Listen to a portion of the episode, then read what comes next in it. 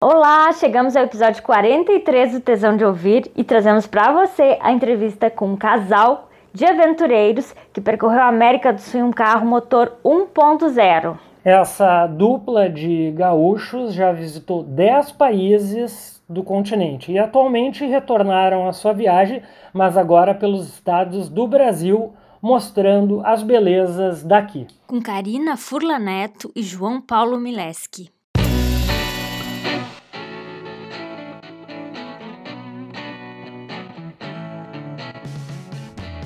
Este não é um programa erótico.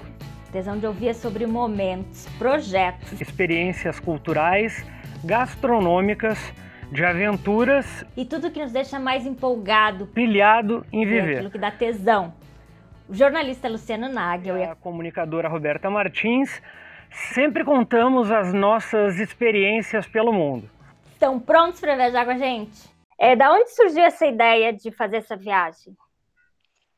A gente, em final de, de 2015, a gente estava planejando uma viagem de férias e a gente pensou em ir para o Uruguai, né? Como é do Rio Grande do Sul, o Uruguai é mais perto do que tentar se aventurar pelo, pelo país, né?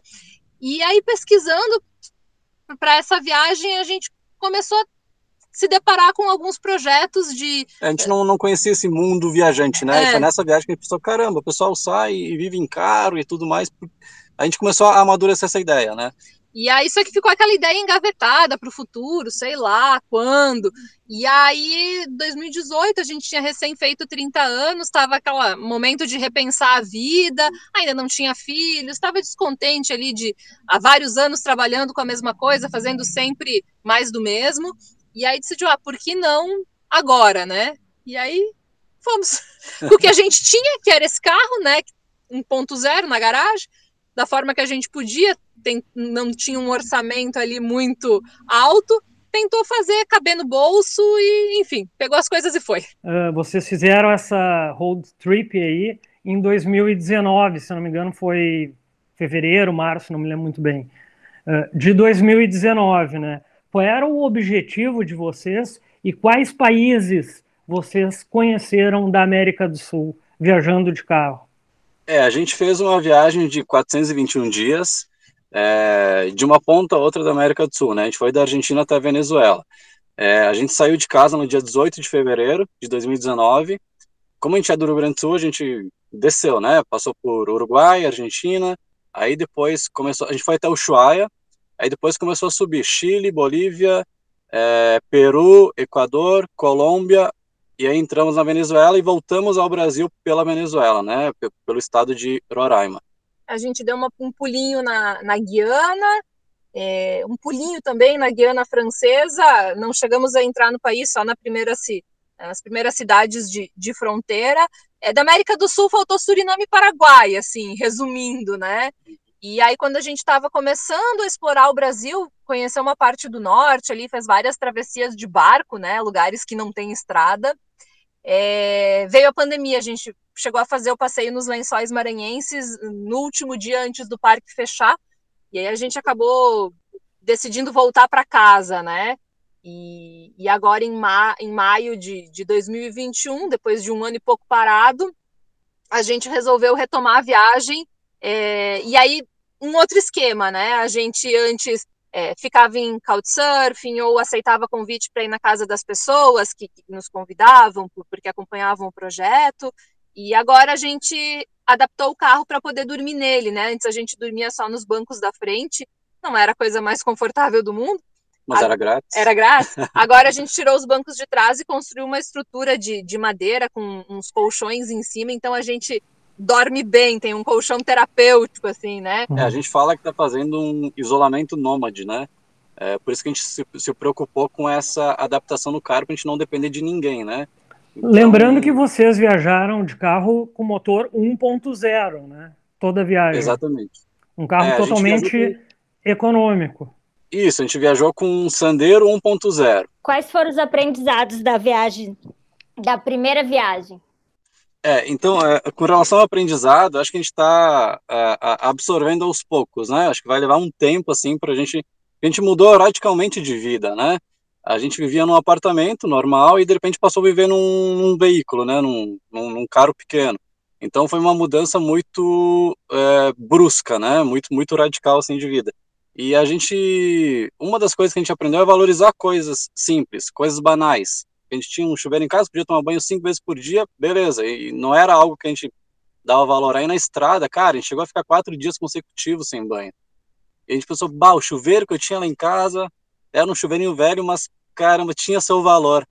E uma cama também, quando a gente dormia nos bancos do, do sandeiro, né? Só baixava os bancos, ficava tipo um, um ônibus leito, dormia bem torto, né? a gente pensava, caramba, a cama que eu tinha, o colchão velho lá, putz, eu sinto falta disso agora, sabe? Então, e tantas outras coisas, né, simples é. que a gente tinha em casa e não, não dava valor.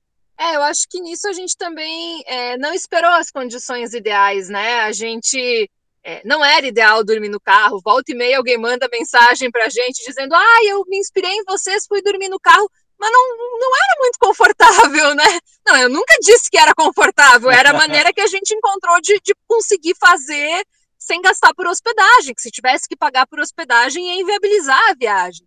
Então a gente não esperou pelas condições ideais, foi da maneira que dava, e as coisas são muito mais possíveis do que parece. Tem muitos obstáculos que eles estão só na nossa mente, eles não estão no mundo real. É, e às vezes a gente se preocupa demais com coisas que talvez nunca aconteçam. Por exemplo, a gente não sabia, não entendia nada de mecânica, a gente não sabia trocar pneu. Cheguei a perder algumas noites de sono pensando, nossa, e se furar o pneu no meio do nada? Nunca furou o pneu no meio do nada.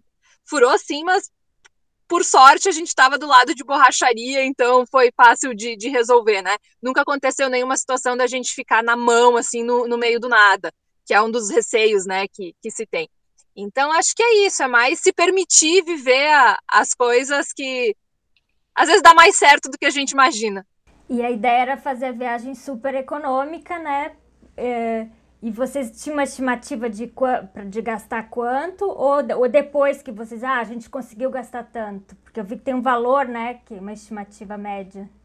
É, a gente chutou um valor, assim, a gente, na verdade, estimou, né? A gente imaginou que dois anos a gente conseguiria viajar pela América do Sul e por todo o Brasil. Mas para a gente se manter na estrada por dois anos, uh, o que a grana uh, alcançava era no máximo 100 reais por dia.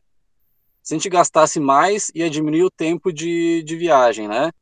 Então, essa foi a nossa meta. A gente acabou não ficando dois anos por conta da pandemia, foram 14 meses, e a média final ela ficou em cento e... 110. 110. É, a gente é. acredita que se tivesse continuado viajando, ia conseguir diluir os gastos, porque quando a gente voltou para o Brasil, tivemos uh, gastos pesados ali com travessias de barco ali na, na região norte. É, uma travessia de barco era tipo mil quase reais. mil é. reais. É. E a gente fez Manaus, Santarém, Santarém, Amapá, Amapá, é, Belém. Então, tudo isso pesava, né, para colocar o carro. É, a gente não é, o dinheiro que a gente usou nessa viagem pela América do Sul é, eram as nossas economias, né? A gente não, não conseguiu patrocínio, enfim, e, e, era um dinheiro que a gente juntou ao longo da vida, não pensando especificamente na viagem, aquele dinheiro que tu vai juntando. E aí, quando a gente decidiu ir, viu, bom, isso que a gente tem, vamos fazer caber. Aí agora, para o Brasil, a gente criou formas de, de gerar receita, né? Teve esses apoios que a gente conseguiu, e também escrevemos o livro, montamos uma lojinha virtual com, com alguns produtos, escrevemos também alguns e-books é, que tem dicas né, de, de fotografia, para montar roteiros. É, e a gente Sim. reduziu ainda mais a expectativa de, de gastos. Agora a gente está querendo ficar dentro de 70 reais. É, porque o que, que acontece? Né? Quando a gente saiu pela América do Sul, a gente imaginou um ano na América do Sul, um ano no Brasil. Uh, mas aí a gente pensou que é pouco um ano no Brasil. A gente acha que vai pelo menos dois anos para conhecer da forma que a gente quer, né? Então, para ficar mais tempo, a gente teve que, que reduzir a, a, a média. Então, a gente a gente está conseguindo até agora, né? Tá, tá em torno de 70 reais por dia, é, naquela condição. A gente não paga para hospedagem, não paga para ir em restaurante. A gente cozinha a nossa própria comida e dorme no próprio veículo. Então, por isso que a gente.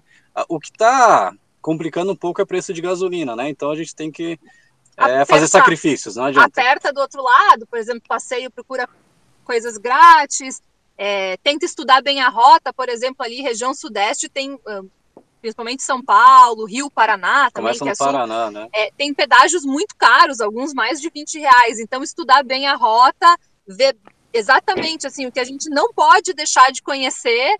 É, e aí, se tem pedágio e é uma, um lugar que a gente não quer tanto, assim, e, bom, corta, vai fazendo esses sacrifícios para tentar fazer a viagem ser sustentável, né, por mais tempo.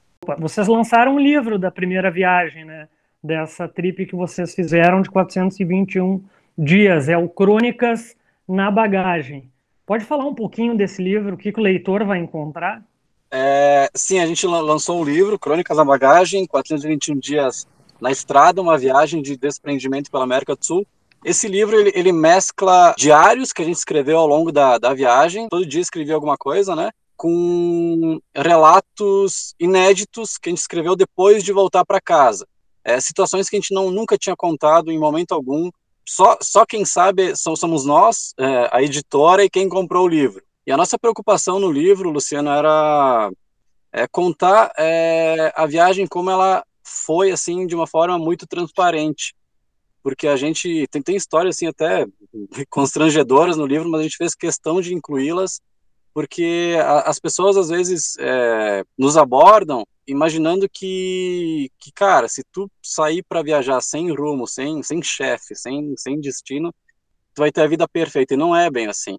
Na estrada, a gente passou por muito perengue, foi assaltado, é, é, ficou, ficou empenhado já e tudo ah, mais. Tem a questão do banho, por exemplo, né, que, pô, ficamos quatro dias seguidos sem banho, tudo bem que era frio, aí ameniza a situação, né, mas não é todo mundo que, que, que encararia isso, e a gente eh, diz que o livro ele não é um, uma forma. A intenção dele não é incentivar as pessoas a viajar, é, é mais mostrar que as pessoas podem realizar os seus sonhos é, com as condições que, ela, que elas têm. É, ele ajuda a gente acha que repensar um pouco a, a própria vida, a questão das escolhas, o, o que, que, gostaria de fazer, é, é, seguir o, o, que faz o, o, coração bater mais forte, né? A gente acha que viajar é muito legal, mas talvez não seja para todo mundo, é, não é a solução para todos os problemas. A gente foi muito feliz fazendo isso, mas foi porque a gente se permitiu realizar um sonho e atrás daquilo que a gente é, queria, né? É, talvez outras pessoas não, não iam se, se adaptar, enfim. Mas o, o livro mostra a realidade, como foi a nossa viagem, quem um dia sonha fazer algo parecido e não sabe como seria, bom, tá ali contado como foi a, a nossa história.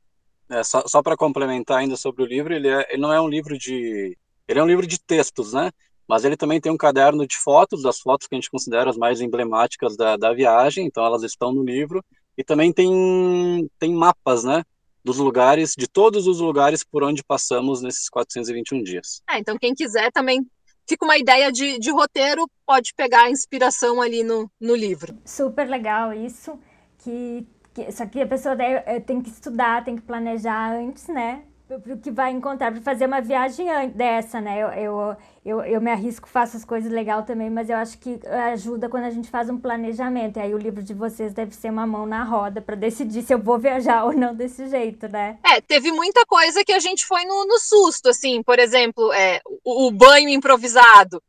Cara, a gente não tinha pensado nisso antes de sair de casa. A gente foi um pouco amador, assim, essa que é, que é a verdade. Teve muita coisa ali que a gente foi descobrindo no caminho, tanto que demorou seis meses para a gente fazer, tomar esse primeiro banho ali improvisado, né? É, então, assim, para quem não quer ter tanto imprevisto, quem está um pouco mais preparado para o que pode acontecer na estrada, o livro prepara um pouco mais. A gente acabou indo um pouco cru e aprendeu na prática. E onde vocês tomavam, tomam banho, então? Como é que eu fiquei curiosa agora? a gente é, a gente se vira assim. na América do Sul, a gente ficava quando não ficava em casas de pessoas, né, por couchsurfing, a gente procurava postos de combustíveis com chuveiro e quando não encontrava nem postos de combustíveis, a gente usava uma garrafinha. É, mas tinha... demorou para a gente é... improvisar esse banho, né? Acho que foi a partir do. Nós estávamos Peru, no Peru, né? é. é, porque é, a Argentina, assim, é muito tranquilo de encontrar postos de gasolina com chuveiro, enfim, tem bastante viajante na Argentina. É, Chile não, não era tão. Nem lembro se a gente chegou a tomar banho em postos no Chile, eu acho que não. A gente tinha muito couchsurfing, Bolívia, impostos não tinha, mas existiam tipo uns é, banheiros públicos, assim, que tu uhum. podia comprar o banho, assim, às vezes até em sauna, a gente já toma uhum. banho em sauna, né? Tu compra ali, paga, pagava um valor e, enfim. E usava o usava chuveiro, o, né? o chuveiro. E depois começou a ficar mais difícil e também já estava mais calorzinho, não estava no, no, frio da Patagônia, e a gente começou a improvisar. Pegou uma garrafinha, assim, que tinha um, um bico dosador e usava. E é o que a gente usa ainda hoje quando não consegue, né? É, a é. gente vai para um lugar isolado, né? Ou, sei lá, uma estradinha de chão, assim, passa, tem pouco movimento, e aí a gente é, arma uma, uma, uma baraquinha, assim, né? No, entre as duas portas, é, a porta do carona e a porta do, do, do passageiro aqui, aí botam umas cangas para fechar ali, tipo monta, uma cortininha, né? improvisa né? uma cortininha e toma banho assim.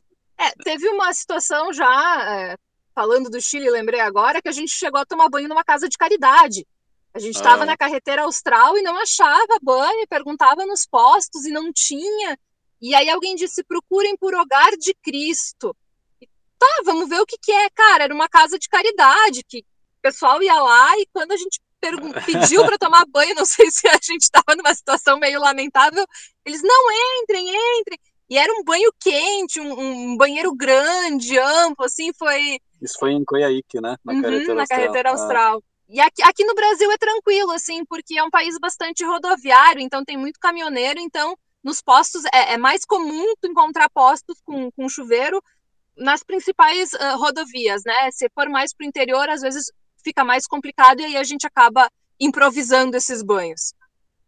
As rotas de compra também, por exemplo, Santa Catarina, Brusque, que a minha família tinha loja, e aí tem vários lugares, lojas que, que as lojas oferecem, fica aberta toda madrugada e tem uma área para tomar banho, né? E eles não ficam pedindo, porque chega tanta gente para fazer compra o tempo inteiro, então tem uma boa estrutura também em região que tem fábricas têxteis. Não sei se vocês perceberam isso. A gente não, não sabia dessa informação. Pois gente... é, ó, tô passando uma dica.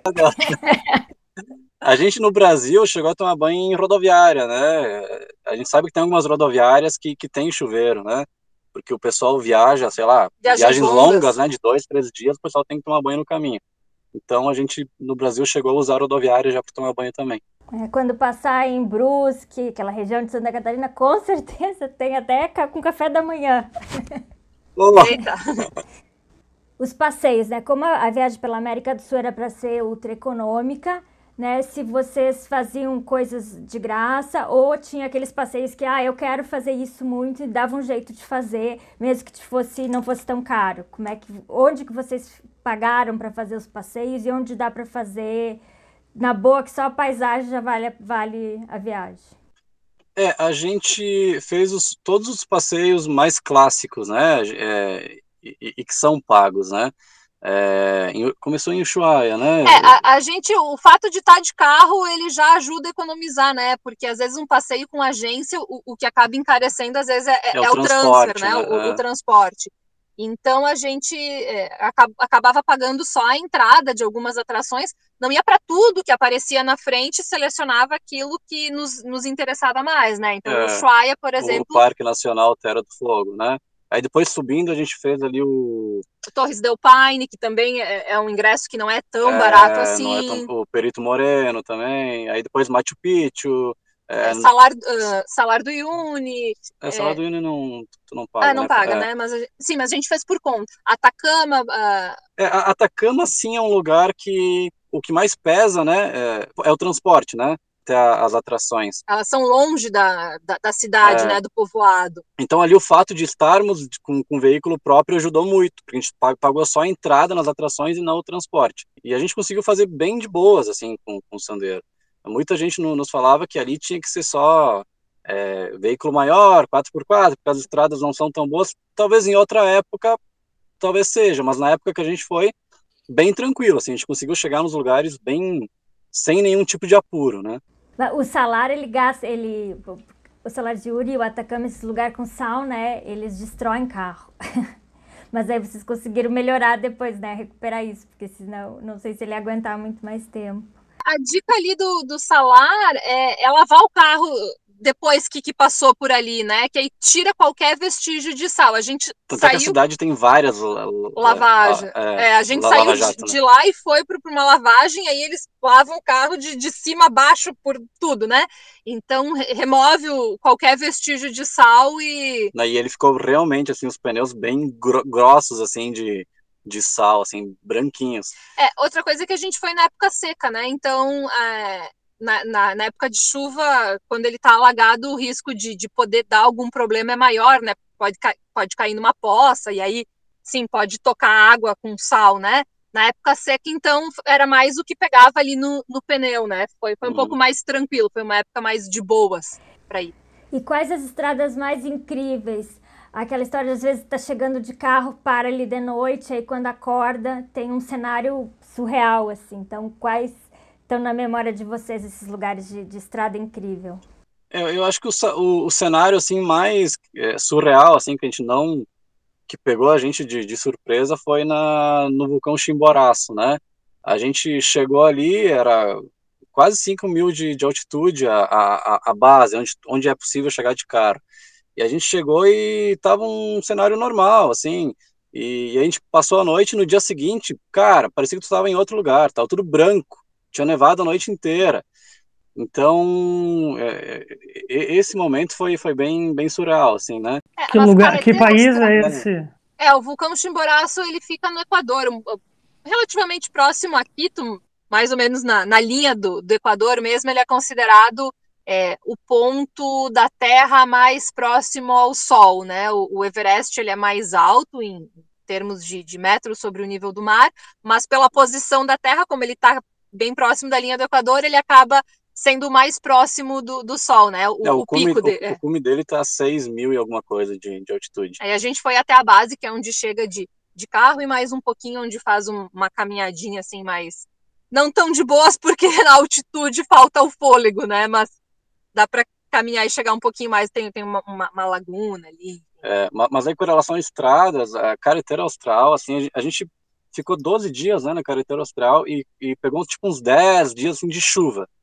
Então a gente não conseguiu aproveitar muito, mas mesmo assim é, é uma das estradas mais bonitas que a gente passou na, na viagem. E, e, a gente gostou muito também da, do Parque Torres del Paine. É, não só da, das atrações, mas, cara, tu só dirigir pelo parque, tu não precisa. Claro, tu vai estar tá lá, tu vai parar e vai conhecer as, as atrações.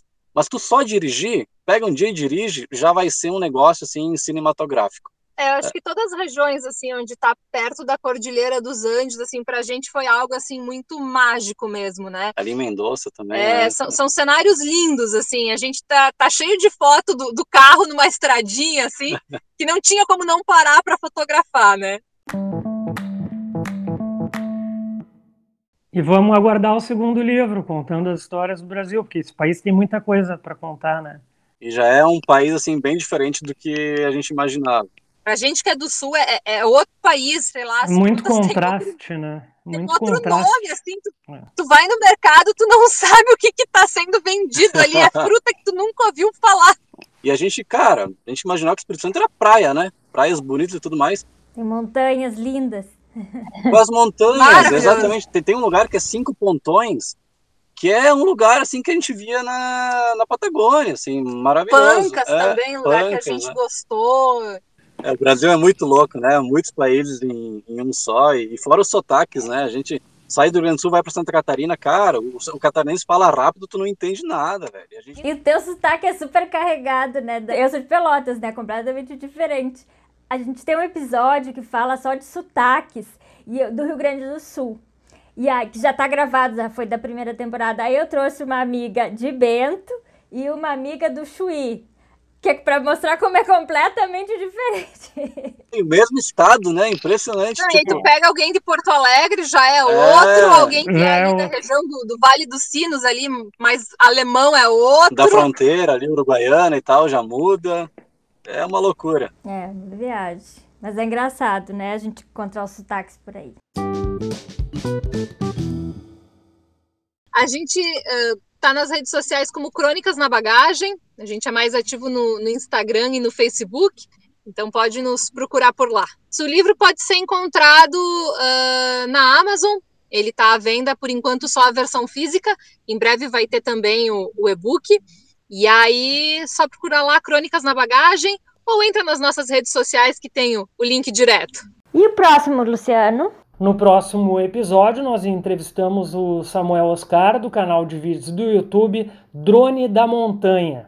É sobre trilhas, montanhas e todo o processo de gravações para fazer esses vídeos incríveis dele. É isso aí, espero que tenham gostado e até o próximo episódio. Até a próxima!